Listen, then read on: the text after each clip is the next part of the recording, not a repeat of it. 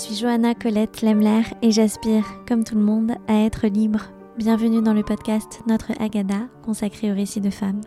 Bienvenue dans ce lieu particulier où je vous invite à raconter votre récit.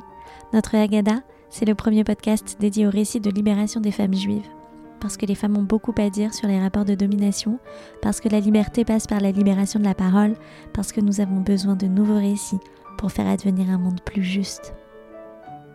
Je prends Pessah, la Pâque juive qui est la fête de la libération du peuple juif, comme point de départ de notre réflexion sur la liberté. Dans cette Agada à soi des femmes, nous entendrons les récits de celles qui vivent leur féminisme, leur lutte, leur choix, leur liberté, leur judaïsme de façon particulière. Souvenez-vous, lors de l'épisode introductif, je partageais avec vous mon cheminement jusqu'à la question fondatrice de ce podcast.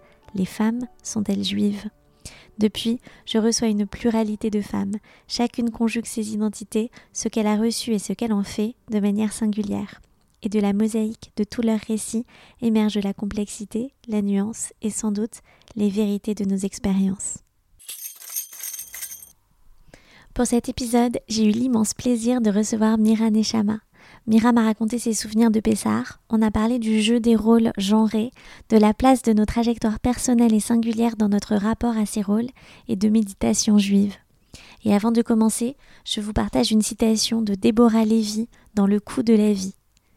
Méduse était une femme à la fois très puissante et très contrariée. Ce mythe est particulier parce qu'il parle d'une femme qui renvoie le regard masculin au lieu de s'en détourner, et il se termine par la décapitation cruelle de cette femme, sa tête, l'esprit, la subjectivité, séparés de son corps, comme si sa puissance était trop menaçante. Allongez-vous, accoudez-vous, servez-vous une coupe de vin, bref, sentez-vous libre. Notre Agada, récit de femme, ça commence maintenant. Et la fille rebelle, que dit-elle? וזה מעשה המנורה משזהב, אג'רך והבוהה בירושלים, הלא זהון מוצלמן. Quiconque a faim, vienne et mange. Nous avons le devoir de nous entretenir de la sortie d'Égypte. Nous sommes les femmes qui posons les questions. Bonjour Mira. Bonjour Johanna. Merci beaucoup d'avoir euh, accepté mon invitation. Merci à toi. Comment tu te sens? J'atterris dans cet espace. Je suis contente d'être avec toi. Moi aussi, c'est partagé. Effectivement, tu as atterri. Je suis très contente de te, euh, de te capter à ce moment-là où tu es entre plusieurs euh, lieux. tu vis à Tel Aviv avec ton mari et ton chien. Et mon chien. et, et, là, tu es entre euh, retraite, euh, travail, vacances euh, en Europe.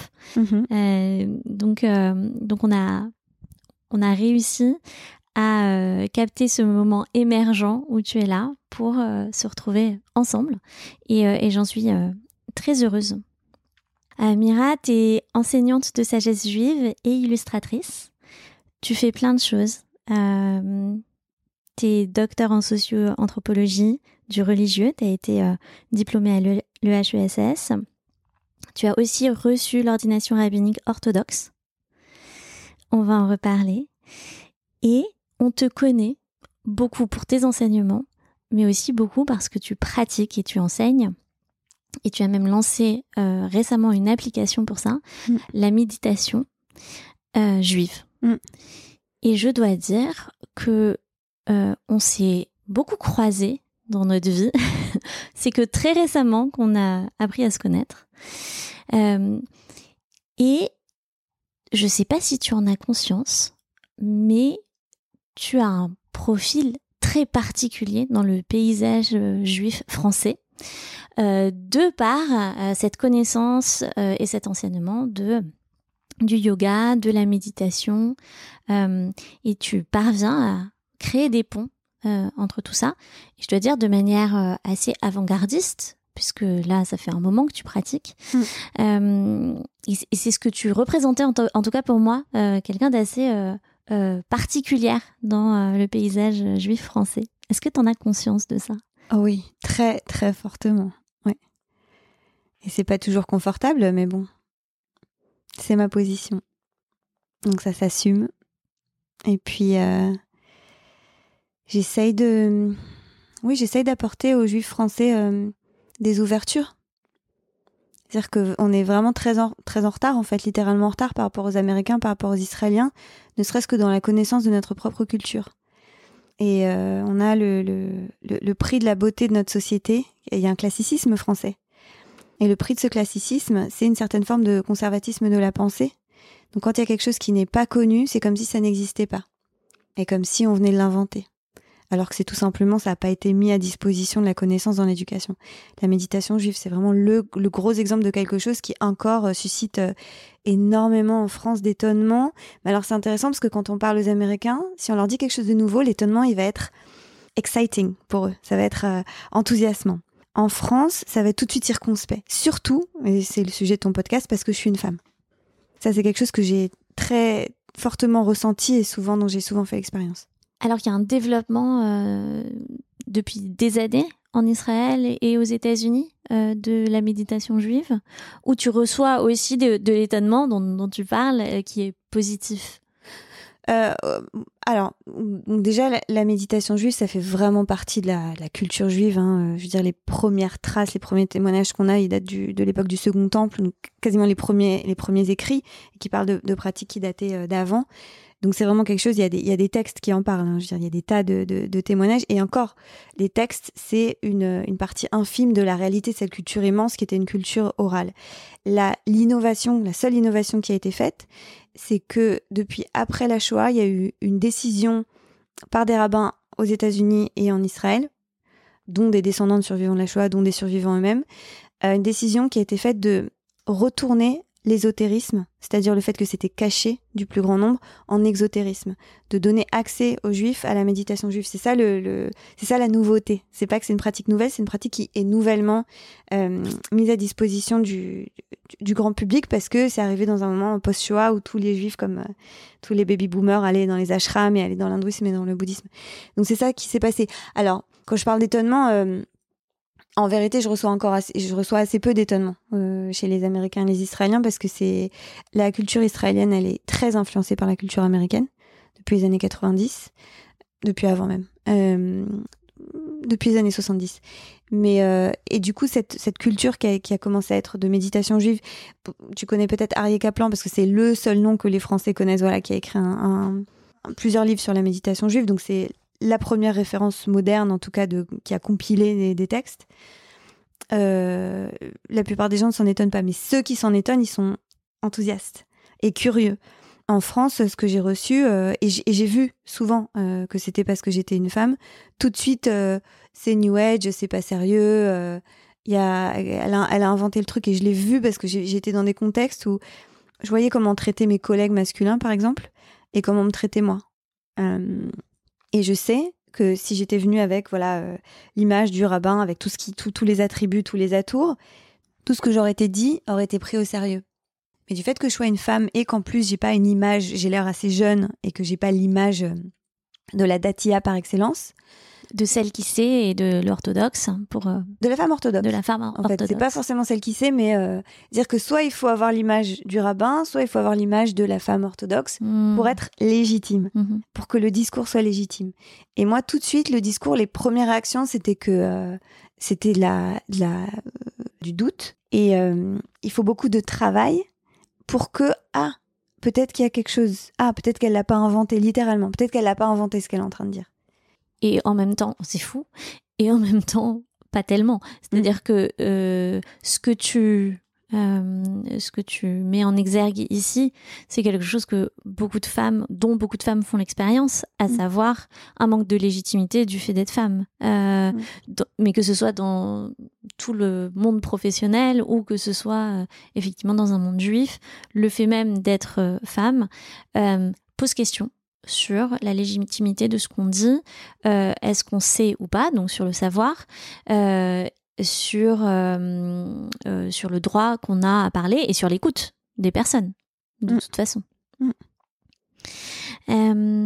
Je peux à ce propos partager quelque chose avec toi. Il y a, il y a quelques semaines, j'étais sur un plateau télé à Tel Aviv et il y avait un débat sur Chabad, sur le groupe, le mouvement religieux Chabad. On était trois, trois invités trois rabbins moi, je, voilà, c'est mon titre, mais en tout cas, j'étais invitée à, ce titre-là en tant que femme, rabbin qu'on appelle moderne orthodoxe, et il y avait un rabbin Chabad et un rabbin orthodoxe israélien. Et bon, le débat était ce qu'il était, mais ce qui m'a intéressé après, c'est de voir sur Facebook les commentaires. Les commentaires citaient tel rabbin avec son nom, tel rabbin avec son nom, and the woman, et la femme. Voilà, il y avait pas, j'avais pas de nom. C'est très intéressant cette histoire euh, et, je crois qu'il y a quelque chose à creuser euh, dans l'usage des noms des femmes. Il y a dans la Torah peu de femmes qui sont nommées, peu de femmes dont on sait en fait la, le, prénom, euh, la dénomination. hyper, hyper intéressant. Alors si on en vient un petit peu à ton histoire personnelle et à Pessar, c'était comment Pessar quand tu étais une enfant? Moi, j'ai pas grandi du tout avec Pessar. Et dans ce genre de parcours de vie, euh, je, le dis en anglais, mais it's, a blessing and a curse. C'est-à-dire que c'est un, cadeau et, un, une malédiction. Et une malédiction, merci. C'est-à-dire, bon, la malédiction, c'est facile, c'est que j'ai dû apprendre en tant qu'adulte. Et le cadeau, c'est que j'ai pu choisir les communautés avec qui j'ai commencé à le faire. Et euh, du coup, j'ai écouté ton premier podcast et ça m'a, ça m'a remué. Ça m'a vraiment remué parce que je me suis dit, mais oui, c'est vrai. Et je l'ai vu dans certaines familles. Et bien sûr, si j'avais grandi avec ça, je pense que j'aurais été tellement en colère, en fait, je pense. Moi, j'ai eu la chance de. Je me souviens même plus de mon premier CEDER, mais j'étais adulte, euh, très clairement, c'était avec des amis. Et ce que je veux poser ici aussi, c'est que je pense que j'appartiens à l'ère que, que j'appelle en tout cas subjectivement post-féministe, dans le sens où. dans le sens où je suis d'abord une héritière je suis d'abord une héritière, euh, de sorte que voilà, moi j'ai grandi euh, euh, en, tant que juive, j'ai grandi à partir de parce que j'ai commencé vraiment à étudier à partir de l'âge de 29 ans, et donc j'ai grandi dans un monde où j'avais accès au Talmud, où j'avais accès à l'étude, où j'ai eu accès à l'ordination rabbinique, ce qui était impensable dans, dans, les années 75, quoi. Ça a commencé à la fin des années 70. les portes étaient ouvertes pour moi. Euh, on sait qu'aujourd'hui, il y a un très très grand développement du judaïsme moderne orthodoxe, chivioni, égalitaire. Donc c'est comme s'il y avait quasiment plus de... Les seuls plafonds peut-être qu'il y a, c'est encore des plafonds de verre, ou alors dans certaines communautés, le type de réaction que j'ai que j'ai mentionné. Mais euh, j'ai eu cette chance-là que les sédarim que j'ai connus, ils étaient menés par des hommes comme par des femmes, préparés par des hommes comme par des femmes, et autour vraiment du sens et en France aussi, où c'est déjà quelque chose, voilà, parce que euh, comme tu dis, c'est des choses qui sont maintenant possibles depuis les années 75, euh, mais en France, on n'ordine pas encore les femmes euh, dans des milieux orthodoxes. Non, non, effectivement, effectivement, je pense que je suis biaisée parce que mon chemin dans le judaïsme s'est fait en Israël et aux États-Unis, où je vis depuis plusieurs années. Hmm. Et je dois dire qu'à chaque fois que je rentre en France et que j'essaie d'aller à la synagogue, ça dépend où, mais j'ai souvent des impressions de régression, désolée, mais hmm. Donc, tu es une héritière. Mm. Et tu sens aussi cette transmission euh, de cet héritage euh, qui s'est passé dans des Sdarim euh, quand tu as commencé à, à, les, à les suivre mm. ou même peut-être à les organiser. Je sais pas comment ça s'est passé, ton premier CEDER. Non, non plus, je m'en souviens pas. Vraiment, je m'en souviens pas. J'ai pas organisé de CEDER moi-même. Mais j'ai eu vraiment la chance parce que j'ai vu après ce que ça pouvait être quand c'était peut-être plus traditionnaliste et moins orienté sur le sens à quel point c'était co-participatif, à quel point tout le monde était invité vraiment à discuter, à poser des questions, à quel point on se préparait tous, c'est-à-dire on mangeait dans l'après-midi, on, dormait dans l'après-midi pour arriver en forme, parce que ce qui comptait c'était le CEDER, et le CEDER c'était pas le truc qu'on essayait d'expédier vite fait avant de, avant de dîner, quoi. Et pareil pour le Hallel, quoi. Il y avait vraiment, c'était, c'était un rite de, quasiment toute une nuit, quoi. Les Cédarim que j'ai connus, c'était, surtout à Jérusalem, c'était pas loin de presque comme Shavuot, quoi une veillée d'études, du mm. coup. C'est-à-dire qui dure presque jusqu'au petit matin. Mm. Mm. agamayim, agamayim,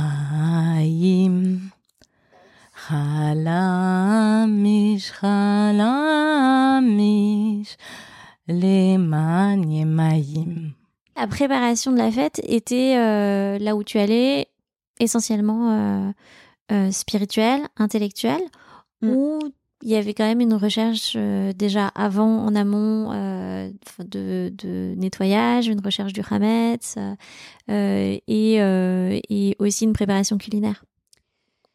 Euh, tout, tout ça, et je te remercie de poser cette question parce que ça me permet de préciser quelque chose. Il y a une dichotomie dans le monde juif, euh, de- le monde de la spiritualité juive aujourd'hui, et c'est une dichotomie qui m'attriste beaucoup.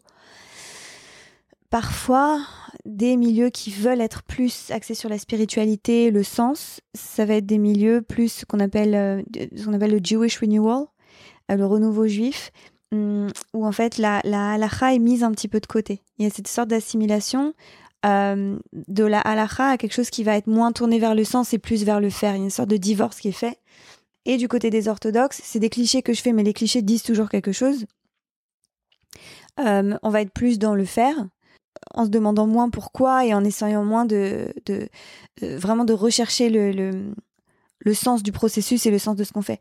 Euh, donc moi, je, c'est une des, manières dont je suis singulière d'ailleurs dans le chant, y compris internationalement, c'est-à-dire que euh, encore la grande majorité des, enseignants de méditation juive sont libéraux, ma sortie, Jewish Renewal, donc encore plus euh, très New Age, quoi, pas orthodoxe, et encore moins des femmes. Il y a des enseignants de méditation juive orthodoxes hommes, des femmes, j'en connais pas personnellement.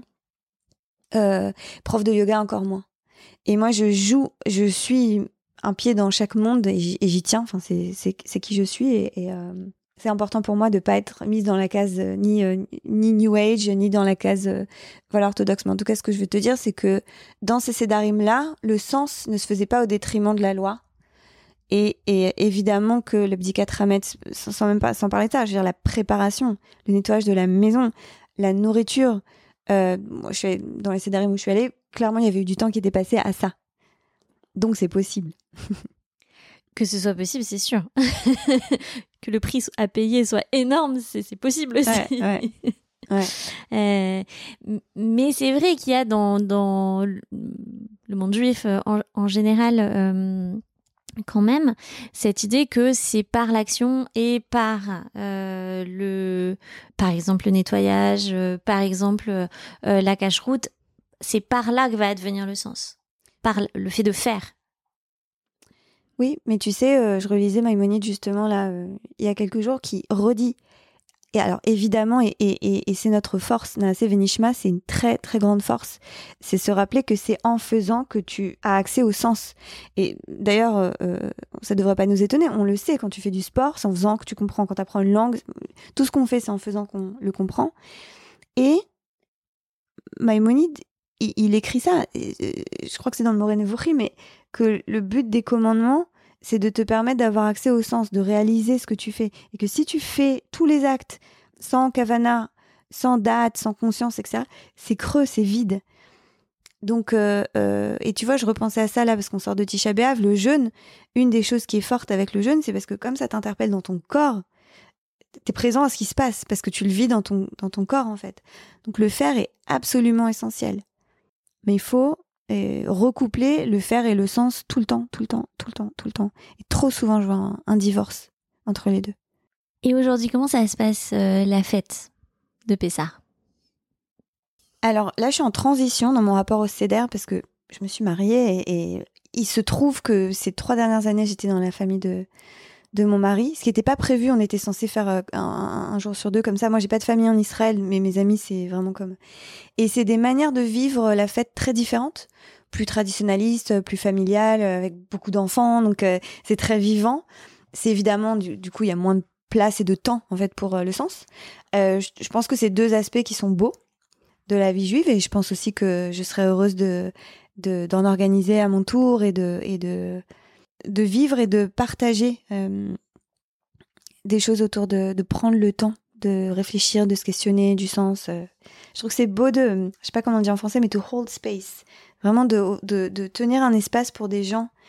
Et c'est ce que j'aime dans le fait de recevoir pour Shabbat. euh, et que je serais heureuse de, de faire pour Pessah aussi, c'est que quand tu reçois chez toi, tu peux inviter les gens à quelque chose qui va peut-être les surprendre au départ, mais qui va qui permet des ouvertures.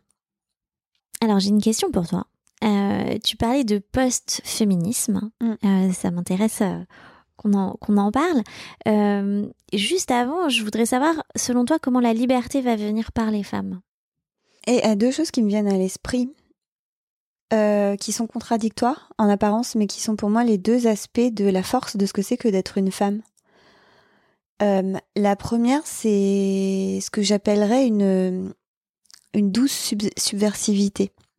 Alors ça, c'est la figure de, de Myriam, par exemple. Ça commence avec Chifra et Poua, hein, les, femmes, les sages-femmes qui ont, qui ont désobéi à l'ordre de Pharaon de, tuer les premiers-nés et qui n'y sont pas allés frontalement.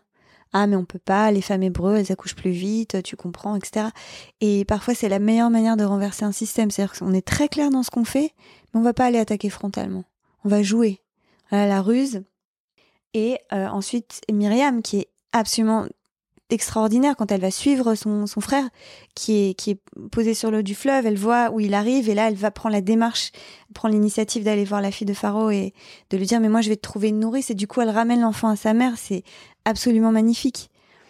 Euh, donc euh, ça c'est quelque chose euh, dont on a besoin, qu'on a besoin de se souvenir ici dans la société occidentale. La force, hein, on a cette image de la force, la force euh, gvura en, hébreu, gever, cette espèce de force euh, obvi, de force euh, ben, exotérique aussi, c'est-à-dire la force qui va vers l'extérieur, ce, ce type de force-là. On oublie que c'est pas le seul type de force. Et hum, je pense aux femmes en Iran, par exemple, qui se dévoilent. Voilà, ça c'est pour c'est une forme de subversivité qui est extrêmement courageuse parce qu'elles le font au risque de leur vie. Et en même temps, il n'y a pas de parole, il n'y a pas de cri, il n'y a pas de voilà, c'est je, je donc ça c'est une, des manières par lesquelles je pense les femmes peuvent euh, aider nos sociétés à se libérer en fait, y compris de leur propre euh, limitation par rapport à l'idée de ce, de ce qu'est la force. Une autre manière qui est l'extrême, qui est en apparence l'extrême inverse, c'est la posture d'accueil en fait. La posture d'accueil. Là, je vais dans les archétypes.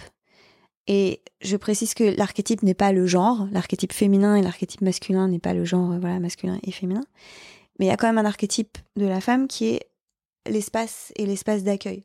On a biologiquement voilà le, le- le- l'espace dans notre corps qui va être l'espace pour accueillir le corps de l'homme, pour accueillir le sperme de l'homme, pour accueillir euh, un embryon, un bébé, etc. Et euh, en hébreu, rechem, l'utérus, c'est la même racine que rachamim, la compassion. Et avoir de la compassion, c'est faire de la place. Hein, cette notion en, mystique juive de tzimtzum, de faire de l'espace en soi pour qu'il y ait autre chose que soi, qui puisse advenir, euh, c'est une valeur euh, dont on a besoin aujourd'hui. Euh, et alors, il y a la posture d'accueil et il y a aussi le non-faire. Et le non-faire, qui est assimilé à la passivité, et moi je voudrais, entre guillemets, redonner ces lettres de noblesse à la passivité, parce que la passivité, c'est pas du tout passif. Ça aussi, c'est pareil, c'est une idée très naïve de qu'est-ce que la force et qu'est-ce que l'action. Et en fait, c'est des idées masculines de qu'est-ce que la force et qu'est-ce que l'action. Et là, je pense, en te parlant à François Cheng, un extrait d'un de ses livres que j'ai adoré, qui s'appelle Le Dit de Tiani, dans lequel, je l'ai lu il y a très longtemps, mais dans lequel il, fait une comparaison entre la cuisine française et la cuisine chinoise. Il parle de la cuisine.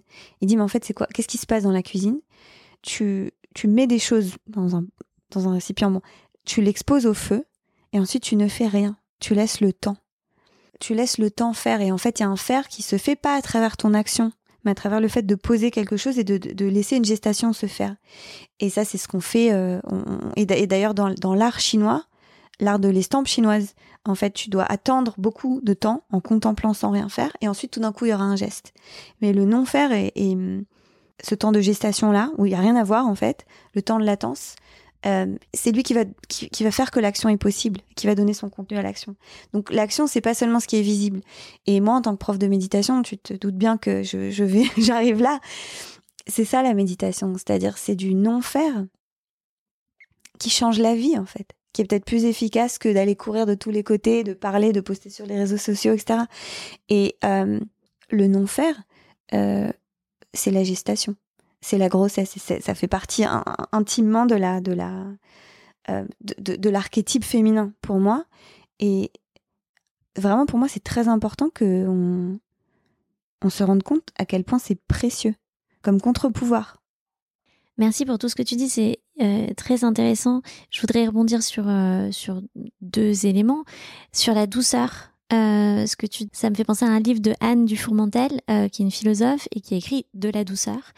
Et elle dit que la douceur est une éthique redoutable. Et, et ça m'a beaucoup euh, marqué euh, parce que j'ai passé beaucoup de temps à penser que la douceur pouvait être une faiblesse Mm. euh, parce qu'elle est déconsidérée dans notre société, Mm. alors que c'est effectivement une force de, de ce que tu dis, de compréhension, de euh, euh, quelque chose d'enveloppant, Mm. et en même temps qui lâche rien. Mais oui, et puis on est tellement, regarde, quand on pense au conflit, à la gestion des conflits, la- tout, tout le, le point de la communication non violente, c'est de comprendre en fait que quand tu vas frontalement en opposition, il y en a un des deux qui va perdre. Il y en a un des deux qui va perdre cette bataille, mais ça veut dire qu'il y a une bataille qui va continuer. On est dans des rapports de soumission, on est dans des rapports de force, et les rapports de force, à la fin, tout le monde est par terre. Je vis en Israël, on est là-dedans.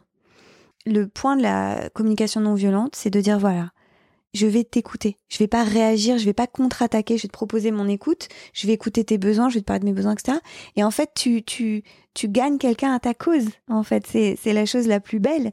C'est la manière la plus, la plus forte. En fait, en fait, tu peux parler d'éthique, mais même sans parler d'éthique, si je voulais être pragmatique, si tu veux gagner une cause, dire la diplomatie, c'est mieux que la guerre. Voilà, c'est tout. Clairement, il y a, il y a- il y a cette idée que, euh, oui, on peut parler d'éthique, c'est le mot de Dan Dufourmentel euh, pour le coup, euh, mais même stratégiquement, en fait. Stratégiquement. Stratégiquement, si on veut une efficacité à quelque chose, euh, le conflit est évidemment pas une, une solution. Après, parfois, il est inévitable, je veux dire, voilà. Mais, mais, euh, mais, mais, mais dans l'ensemble, stratégiquement, voilà. Par contre, j'aime beaucoup cette expression et je, je... ce serait bien qu'on s'inspire de cette éthique redoutable de la douceur. Oh, la la la la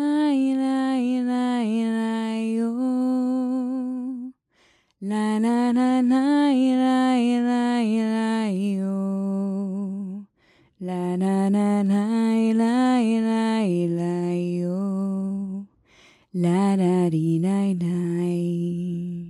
Et euh, le deuxième sujet sur lequel je voulais rebondir, c'est évidemment cette, euh, cette, cette idée qu'on n'a pas besoin de faire euh, pour que les choses se passent. Euh, c'est Shabbat.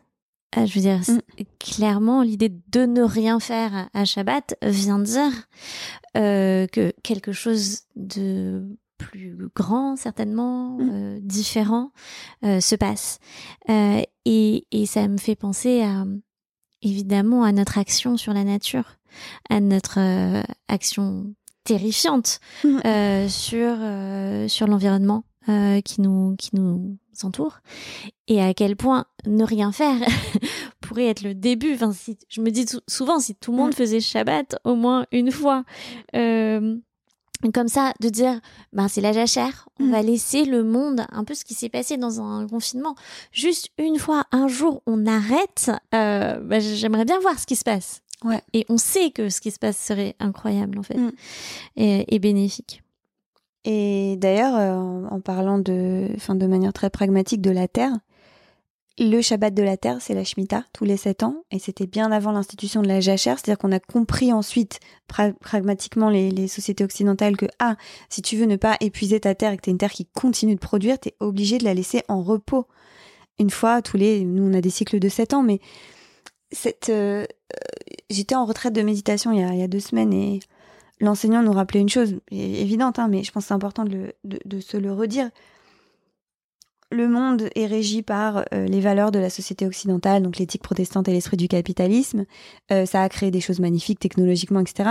Ça, a- ça a mis la Terre euh, à genoux, hein, sur le point d'exploser en, quelques centaines d'années, parce que c'est depuis la révolution industrielle et encore plus la révolution technologique et digitale, quoi. Mais avec ce temps accéléré là, où le fer, un fer qui ne prend pas le temps de s'arrêter et d'écouter et de laisser faire, en fait, c'est même pas détruit, il s'autodétruit. On sait, on sait, on est en train de s'autodétruire à force d'être dans la, dans les, dans l'éthos du fer. Complètement. Comment tu as découvert, toi, qu'il y avait une question féministe? C'est, étrange, tu sais, parce que euh, j'ai, j'ai l'impression d'avoir grandi avec. C'est-à-dire, encore une fois, comme j'ai pas du tout grandi dans une dans une sous-culture ni dans une famille traditionnaliste, et c'est important de le dire ici parce que je pense que c'est important de situer d'où, vient mon discours, c'est-à-dire euh, dans quoi j'ai grandi, et je veux poser ça aussi que euh, je crois beaucoup que les idéologies viennent de la psychologie et de l'histoire personnelle et du vécu, et donc c'est important de. Enfin, moi, je suis très consciente que mes positions sont subjectives et parlent de moi et de mon histoire. Et donc, ce que je veux poser, c'est que euh, j'ai vu, j'ai des amis qui ont grandi dans des familles très traditionnalistes ou très religieuses et pour qui vraiment euh, aller étudier le Talmud, c'était un acte radical. Il y avait quelque chose de radical, subversif. Euh, elles avaient l'impression de briser des carcans en mettant un jean. Enfin, il y avait des choses, voilà. Moi, il faut savoir que j'ai grandi dans une famille euh, ultra laïque, euh, dans lequel c'est même pas que c'était pas patriarcal chez moi, c'est que les rapports de genre symboliques étaient inversés. C'est-à-dire que mon père ne travaillait pas, mon père était âgé, donc physiquement faible et dépendant. Très âgé, il avait 60 ans quand je suis née. Ma mère travaillait, conduisait la voiture, littéralement faisait du bricolage euh, et faisait à manger en plus. Euh, donc elle était en fait euh, dans une posture de service permanent, mais aussi de toute puissance en fait.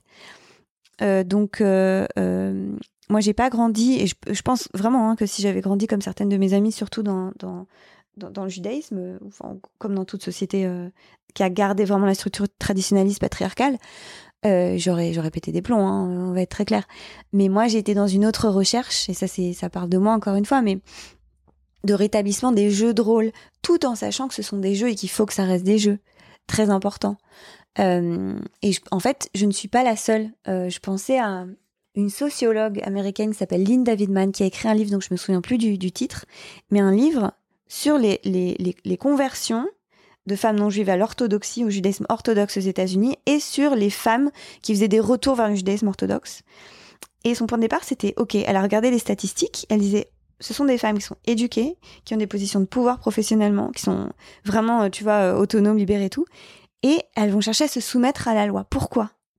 Et là, en fait, c'est quelque chose qui parle de notre époque, euh, et qui, à mon sens, parle aussi des retours au fondamentalisme et au néo-fondamentalisme.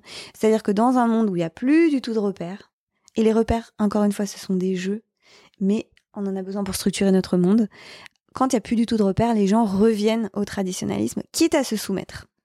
Donc j'ai cherché à me soumettre, entre guillemets. non, je plaisante. Mais j'ai la chance, justement, honnêtement, j'ai- la chance, justement, avec euh, les progrès, en fait, euh, du, du, du combat, des combats féministes juifs orthodoxes. Alors, je sais pas si tu, tu, tu t'es familière aussi les, de JOFA, qui est le Jewish Orthodox Feminine Alliance. Voilà. Bien, bien sûr. Voilà. Donc, il y a vraiment, euh, moi, je, encore une fois, je suis une héritière de ces combats-là. C'est intéressant, ça, ça euh, fait écho évidemment avec un livre de Manon Garcia, On ne n'est pas soumise, on le devient. Mm. Qu'est-ce qui est de l'ordre de la servitude volontaire? Mm. Et qu'est-ce qu'il y a comme besoin euh, dans euh, dans cette recherche de, de soumission. Euh, mais ça me fait penser au jeu sexuel, Mhm. évidemment, euh, où j'avais entendu, il faudrait que je retrouve euh, qui en parlait dans un podcast, cette, ce besoin de certaines femmes Mm. d'être dans des rapports de soumission Mm. dans la sexualité et qui évoquait aimer euh, être attaché par exemple Mm. et euh, qui évoquait justement dans des positions, elles, elles étaient dans la vie euh, de tous les jours, dans des positions de puissance, euh, dans des positions euh, professionnelles très euh, élevées euh, hiérarchiquement. Et elles évoquaient toutes un besoin de Ouais. lâcher prise à Ouais. un moment. Ouais. Ça veut dire qu'à un moment, il faut pouvoir être dans un rôle de soumission Mm. pour faire confiance Ouais. totalement à l'autre, Mm. ce qui n'est pas évident quand on est une femme Mm. dans la société, Mm. de savoir lâcher prise et de pouvoir faire confiance aux autres. On est tellement sur nos gardes Exact. de est-ce que je suis bien légitime? Est-ce que ma parole a, a du sens? Est-ce Mm. que je vais être entendue? Est-ce que euh, on sait qu'on n'a pas droit à l'erreur quand Mm. on est une femme. Mm. On sait que si on dit une, une bêtise, ça va nous être reproché. Euh, et donc, dans ce jeu sexuel, dans un espace safe qui est, comment dire, euh, Bah, de l'intimité en fait entre deux partenaires, euh, voilà où consentant, Consentant, euh, dans un cadre très Mm. particulier, exactement, euh, où il y a une maîtrise Mm. du cadre. Elles évoquaient ça. Écoute, j'espère que tu vas garder ça parce que je pense que c'est important parce que ça fait ça fait partie. Ça parle de nous en fait. Ça parle de ça parle de questions existentielles en fait et je trouve que parler de sexualité ça devrait pas être tabou. Euh, mais c'est peut-être le même podcast d'ailleurs, mais ça me fait penser à un, livre extraordinaire d'Esther Perel. Esther Perel qui est psychologue, euh, qui travaille aux États-Unis, qui travaille en anglais, mais qui a grandi aux Pays-Bas. Et Dans une famille de, de c'est c'est d'elle dont tu parles? C'est c'est d'elle? Non, c'est pas d'elle, mais euh, je, je rêve de l'interviewer. Ce- Ceci Mais- est une invitation. Ah mais vas-y, mais vas-y parce qu'en plus elle est francophone, elle parle dans mille sais. langues, etc. Je sais. Elle est extraordinaire. Et son livre qui s'appelle Mating in Captivity, euh, qui veut dire en gros euh, se- s'accoupler en captivité, donc c'est pour parler du, de, du- du- de, de la crise de la monogamie au XXe siècle et du couple, etc. Et euh, elle parle à la fois des hommes, exactement de ça, des hommes comme des femmes, qui sont des gens en position de pouvoir et qui vont avoir besoin dans l'intimité, donc dans la sexualité, euh, d'être soumis, parce qu'il y a un moment, ils ont besoin de lâcher prise, d'être pris en charge, mais dans ce cadre-là, euh, très, euh, très safe. Et je pense que c'est important, justement, de, de démystifier ces jeux-là. Même si on, même si on, si ça nous intéresse pas, je pense que c'est important parce que ça nous apprend des choses sur l'humain et donc du coup de pas juger parce que de voir ah ben voilà ben pour cette personne là ça va s'exprimer à ce niveau là en tout cas ça parle d'une chose qu'on a tous le besoin d'être pris en charge à un moment. Le besoin de se sentir suffisamment sécure pour euh, lâcher le contrôle en fait. Et s'il faut être contrôlé pour ça ben ok il y a certains qui ont besoin de ça et, voilà dans l'intimité Oui, et d'ailleurs, la, la, la personne qui a fait le podcast, il faut vraiment que je le retrouve et je mettrai en, en source, en ressource euh, son, euh, le lien vers, euh, vers l'émission. Euh, mais il disait que c'était, euh, ça avait été au début de ses recherches, un petit peu le l'angle mort du féminisme. Mhm. C'est-à-dire que des féministes refusaient de prendre en charge cette question Mm. de, cette, de la soumission, de la soumission sexuelle. Ouais, Euh, merci de dire ça parce que ça fait partie de de ma position que j'appelle post-féministe, c'est-à-dire euh, de, ma critique quelque part du, féminisme. Euh, c'est-à-dire euh, tellement besoin de d'être forte, tellement peur d'être soumise que du coup on va refuser d'aller d'aller là-dedans en fait, alors que hum, il faut beaucoup de puissance pour aller consciemment dans la soumission volontaire. Et là, je parle pas de la soumission inconsciente volontaire.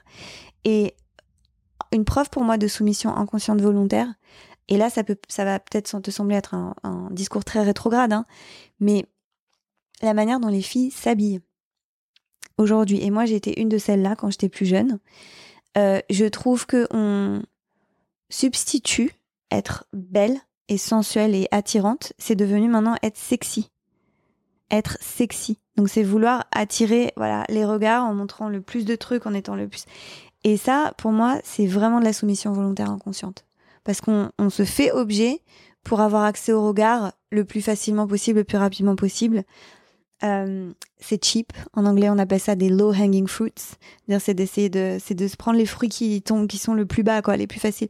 Mais on le paye très cher parce que on renforce, en fait, toutes les choses qui, nous emprisonnent dans le regard des hommes et, des représentations des hommes et des dire qu'on on, on, on continue à se constituer comme objet en permanence. Et moi je le vois dans la rue quand je marche dans la rue. Encore une fois j'étais j'étais comme ça. Quand j'étais jeune euh, jeune fille pendant des années je m'habillais sexy parce que je voulais attirer euh, euh, les regards alors je trouve que les règles de tsniout dans le judaïsme ça va à, l'autre extrême et j'ai aussi mes critiques sur ce qu'on appelle la tsniout hein. je trouve que parfois quelqu'un en débardeur en jean est beaucoup plus tsanois que quelqu'un qui a la jupe euh, tout ce qu'il faut jusqu'au ce qu'il faut hein. je précise et je précise encore une fois que mon discours, mon discours, c'est un discours qui est euh, un discours de la complexité et qui a parfois été mal compris. Donc j'espère que cette fois-ci, ce sera pas mal compris ce que je dis. Mais euh, voilà. Si je peux ajouter à, ce que tu dis, je pense qu'il y a une tension enfin, qui touche à l'habillement euh, de la femme et qu'on est bien en peine euh, de résoudre. C'est-à-dire que euh, la façon dont on s'habille, dont les femmes s'habillent, est quelque part toujours prise ben, dans le male gaze, dans euh, le, la surinterprétation qu'on va avoir euh, de l'habillement Mm. euh, des femmes, mais qu'on est, on est bien malaisé d'en sortir. Mm. C'est-à-dire que euh, si on commence à euh, être complètement libre euh, dans son habillement et dire je fais bien ce que je veux, mais qu'est-ce qu'on veut vraiment? Alors ça, ça c'est la question et je pense que c'est hyper important d'être très honnête avec nous-mêmes avec cette question. Parce que avec euh, le post-confinement, euh, on a vu euh, beaucoup de femmes renoncer au soutien-gorge, qui est une forme de servitude, clairement, Euh, parce que ça, ça, ça contraint, euh, c'est vrai, et qui peut être à la fois un jeu, un, un quelque chose qu'on peut utiliser euh, pour différentes différentes raisons. Et qu'est-ce qu'on fait pour pas être prise dans le regard de qui que ce soit sur ça? Mm. À la fois en valorisant par exemple notre confort, qui va avoir quelque chose à redire et pourquoi Et à la fois en s'en amusant, qui va avoir quelque chose à redire et pourquoi Et on s'est toutes heurtées à cette question de la séduction. Mm. Enfin, je veux dire, on s'est toutes pris le mur de cette, de ce- de cette question-là, surtout jeune, de d'investir Mm. ça parce que euh, ça permet d'exister aussi dans le regard de l'autre. Très sincèrement, j'ai pas craqué le truc encore de me dire euh, ah, voilà, à part ce- cette question d'alignement, je trouve que c'est pas du tout évident, pas du tout évident. Et pour les et pour les jeunes femmes de, alors je trouve qu'elles sont plutôt fortes euh, dans l'alignement et dans la compréhension des enjeux de l'habillement. Euh, mais je trouve que c'est pas une question du tout évidente. Ah non, non, c'est une question très complexe, très complexe. Et je pense que le, le bottom line, le truc le plus, excusez-moi pour tous les anglicismes, hein, c'est, je parle plus souvent anglais que français, c'est vrai, hein.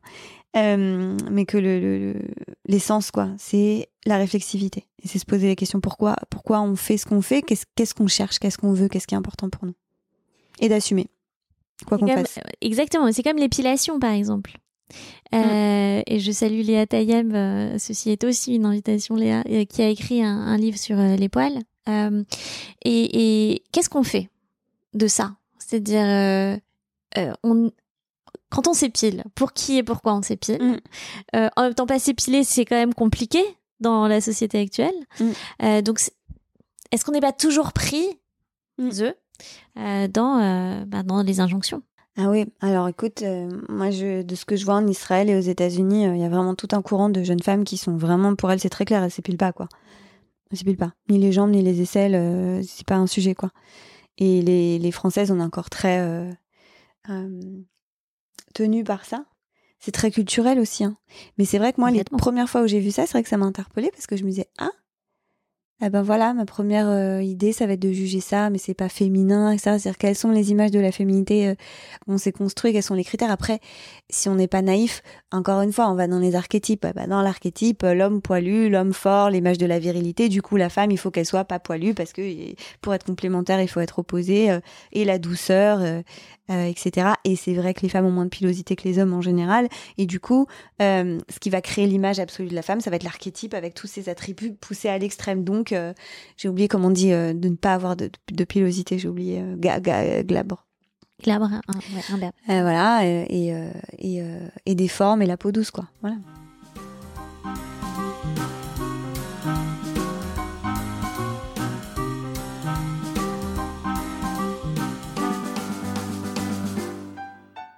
À quel moment la, la question d'être femme s'est superposée à la question d'être juive? C'est une question intéressante. Euh, je pense qu'elle est venue après, cette conscience-là, elle est venue après. Euh, je pense que c'est très difficile de pas avoir conscience d'être juif dans le monde. D'avoir conscience de soi en tant que juif, c'est assez facile. Mm. Euh, surtout quand on est en France, je pense. Et du coup, c'est venu plus tard. et c'est venu plus justement quand j'ai commencé à, à enseigner et que j'ai vu pour les premières fois, ah oui, moi je dois me prouver en fait. On me donne pas le crédit à l'avance. Au compte, je vais devoir lutter pour euh, ra- ramener, euh, ramener à niveau un, préjugé négatif quoi, par rapport aux hommes. Qui, il faudrait qu'ils soient vraiment, vraiment, vraiment nuls pendant longtemps pour qu'on commence à douter d'eux. Et moi, c'est l'inverse. Voilà, donc euh, c'est venu à travers ça. Encore une fois, la conscience aussi que voilà, en tant que femme juive, quand tu te maries, tu es acquise. Tu es un objet, hein, en fait. euh, voilà. Et mais encore une fois, comme je suis une héritière, et ben, euh, euh, nous, on nous a très fortement conseillé ce qu'on a fait par solidarité, parce que c'est quelque chose qui se fait culturellement maintenant, encore une fois aux États-Unis, en Israël, mais on a fait un contrat prénuptial qui dit que si jamais on divorce civilement, automatiquement j'ai le guet. Donc en fait, je ne suis pas emprisonnée, mais la question du guet, c'est ça aussi être une femme juive. hein. C'est-à-dire qu'à la fois on est entre guillemets toute puissante parce que c'est nous qui donnons euh, la judéité, et en même temps on est à la merci, on est l'objet de l'homme. Enfin, je veux dire de, de se dire qu'on peut rester emprisonné. Il y a des tas d'histoires comme ça d'hommes qui, d'Afka, ils vont pas donner le guet juste pour faire chier la, juste pour qu'elle reste, juste pour, juste pour que eux puissent garder un sentiment de contrôle et de puissance, quoi. Donc, et de, euh, priori, de, propriété, et de de propriété. Euh, oui, donc vous avez fait ce qu'on appelle des tnaïm, et, Mm. et ce, ce qui se Ah, tu fait connais. Mm. Euh, et juste pour expliquer, ce qui se Mm. fait, euh, euh, alors a priori dans le mariage traditionnel, c'est effectivement le mari qui acquiert sa femme contre une valeur, voilà, d'argent. Il y a un contrat qui est fait qui est, qui est l'actuba. Mm. Et au moment du divorce, l'homme libère euh, sa femme, c'est-à-dire l'autorise à se remarier en lui donnant euh, un guet. Ouais, ouais. Et en plus, c'est même pas un divorce. En fait, techniquement, c'est une répudiation. hein. Et techniquement, c'est une répudiation. Euh, et pour autant qu'il y ait une forme de modernité dans la possibilité de casser un mariage, en fait, il y a quand même la possibilité pour l'homme euh, de, de tenir et de garder ce guet. Et donc, euh, de plus en plus dans un certain nombre de communautés Mm. euh, traditionnelles même, et sinon ma sortie ou libérale, on a bricolé un, un contrat sur le contrat qui stipule que que le guet va, va automatiquement à la femme. Mm. Merci pour, euh, pour ça. Mm. Euh, Est-ce qu'il y a une lutte pour la libération qui te touche particulièrement? Alors, euh, je pense vraiment euh, dans le monde extérieur, ce que font les femmes en Iran. Parce qu'elles risquent la mort, elles risquent la torture, elles risquent le pire. Et elles le font quand même, en fait, elles lâchent pas. Et à une autre échelle, à un- vraiment un autre niveau, ça me touche le mouvement qu'il y a dans la mode. Aujourd'hui, euh, je sais pas comment on appelle ça, mais d'avoir des modèles qui sont plus euh, ultra maigres, en fait. Et ça, c'est une vraie libération pour moi de la servitude volontaire. C'est-à-dire, on n'est plus d'accord avec ces modèles-là qui sont impossibles, qui sont malsains, etc., etc. Je trouve que c'est une immense libération par rapport à, pardon, par rapport à la mode euh, qu'il y avait de- dans les années euh, 90, 2000, etc.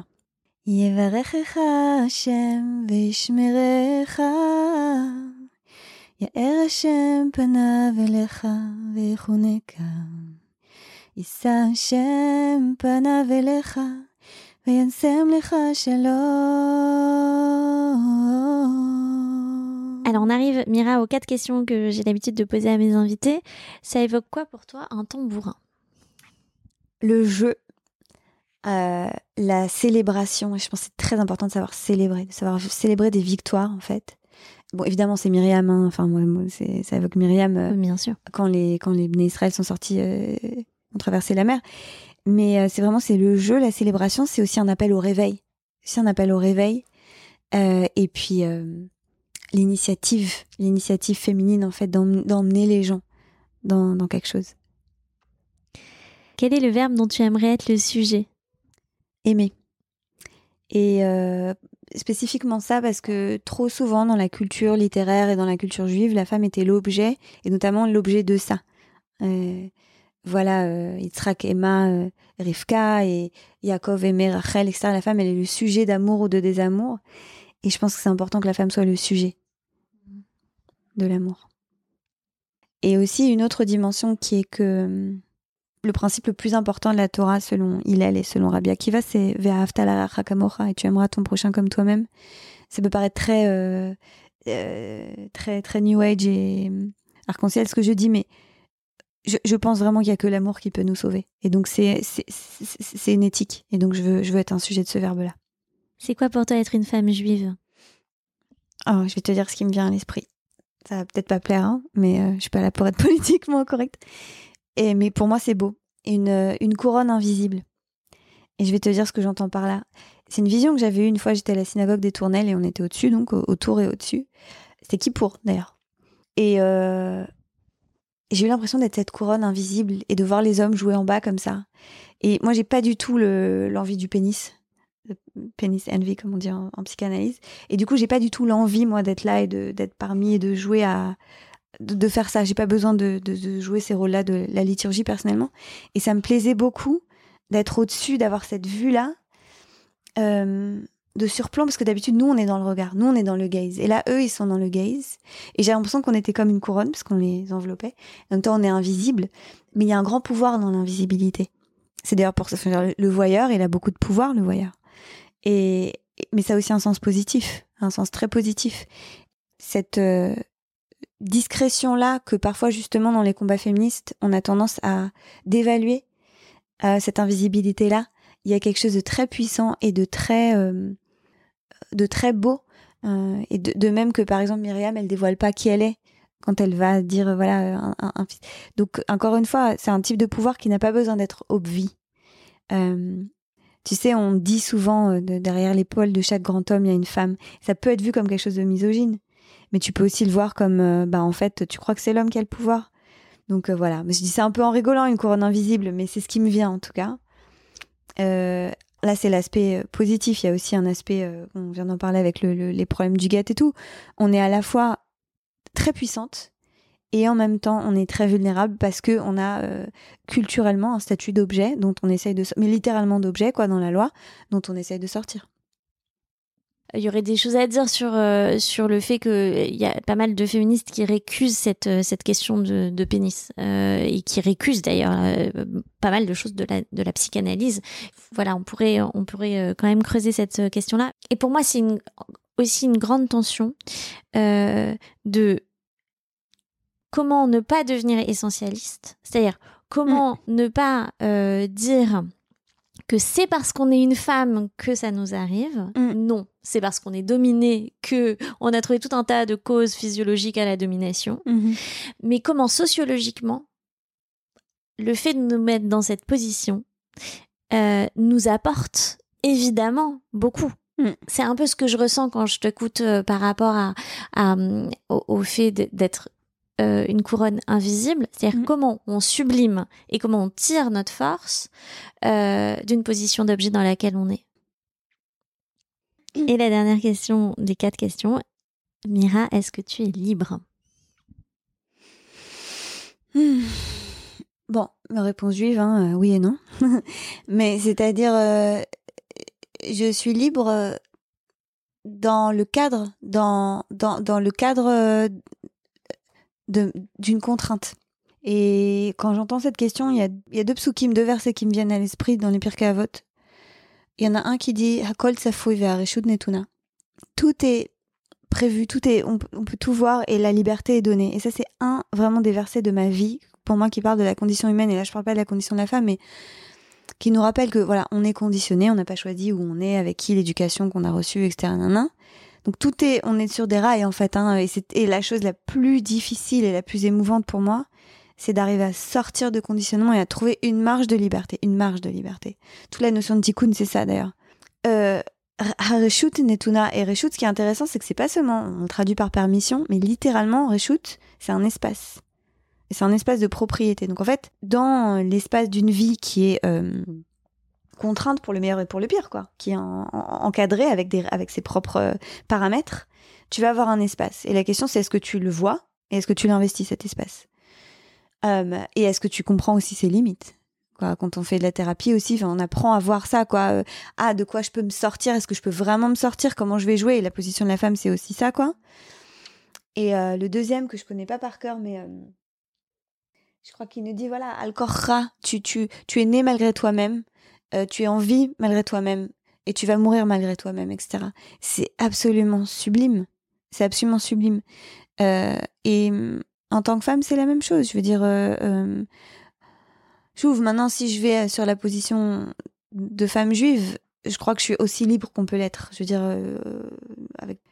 il y a une, émancipation incroyable qui est arrivée dans, dans, dans le judaïsme orthodoxe contre le patriarcat. Euh, qui avant n'était que dans les milieux non orthodoxes. Et je trouve que c'est ça le, plus magnifique, quoi. C'est des, femmes qui se disent, ben non, on n'est pas obligé, comme chez les homosexuels, chez les gays, il y a tout un mouvement comme ça.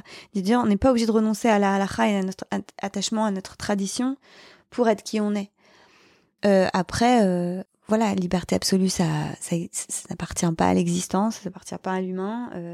moi, je sais que le prix aussi que je paye, c'est que je suis hors cadre et hors case et c'est aussi un choix et, je le fais justement pour pas être contrainte. J'ai une ordination rabbinique mais je refuse de représenter l'orthodoxie moderne, contrairement à, d'autres. Euh, je me couvre pas les cheveux. Euh, bon, ça, il y a une chita aussi, je veux dire, la femme de. La femme de. Quel est son nom? On dit que la femme de Rav Soloveitchik ne se. Mais bon, euh, je suis libre aussi parce que j'appartiens pas trop. Chéni. Miyodeya sheni. Aniyoda at Sheneluchot abrit et Chadelokenu Elokenu Elokenu Shebashamayim Uvaret est-ce que tu partagerais un passage de la Haggadah traditionnelle ou des femmes euh, qui te touche particulièrement? Bah, C'est le passage dans la Haggadah qui nous invite à nous rappeler chacun, à nous voir chacun d'entre nous, comme si on était sortis nous-mêmes d'Égypte. Et du coup, ça nous rappelle qu'on est dans quelque chose de, de performatif qui nous concerne. On n'est pas dans le commémoratif. Et ça, c'est très important pour moi avec la Haggadah et avec Pessar. Est-ce qu'il y a un chant euh, ou une poésie euh, que tu souhaites nous faire écouter et, et, tu nous dirais pourquoi il te touche particulièrement? Alors, ce qui me vient à l'esprit, c'est euh, un chant à partir euh, de la Birkat Kohanim. Donc, à partir de versets de la Torah, la bénédiction des prêtres. Et, un, et ça a été mis en musique par un groupe israélien que j'aime beaucoup qui s'appelle Alma. Euh, et c'est une bénédiction qui me touche beaucoup, qui, par lequel on dit voilà que Dieu te bénisse et te protège, que Dieu fasse briller sa face vers toi et te fasse grâce, que Dieu lève sa face vers toi et pose sur toi la paix Et je peux le chanter parce que comme ça en plus euh, c'est une bénédiction qui est souvent dite par des voix d'hommes. Donc là elle va être chantée par une voix de femme. Et ça sera la première fois je pense que je l'entendrai par une voix de femme en étant moi-même Cohen. Donc euh, je suis très touchée. Ah non mais là j'ose plus. יברכך השם וישמרך, יאר השם פניו אליך ויחונקה. יישא השם פניו אליך וישם לך שלום.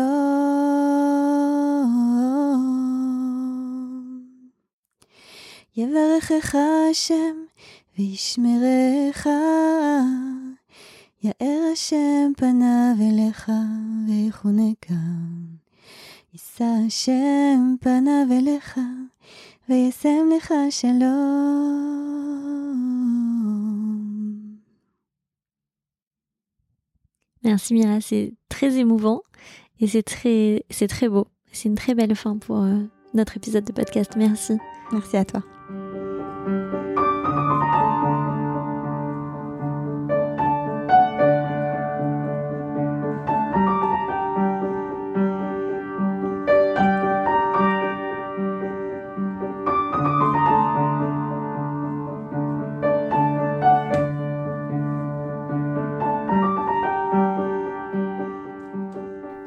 D'écouter notre Agada, Récit de femmes. Si ce programme vous intéresse, vous pouvez vous abonner au podcast Notre Agada pour être notifié de la sortie de nouveaux épisodes.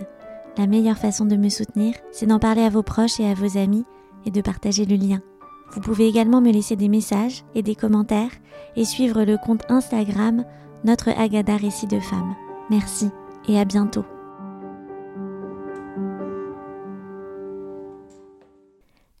Et avant de vous quitter, je remercie chaleureusement toutes les personnes, et elles sont nombreuses, qui m'ont accompagnée pour la réalisation de ce podcast. Un grand merci à Clara Lemler pour les voix, Marion Bellal pour le montage et à Élise Le Marié pour la musique. Rendez-vous dans quelques jours pour le prochain épisode.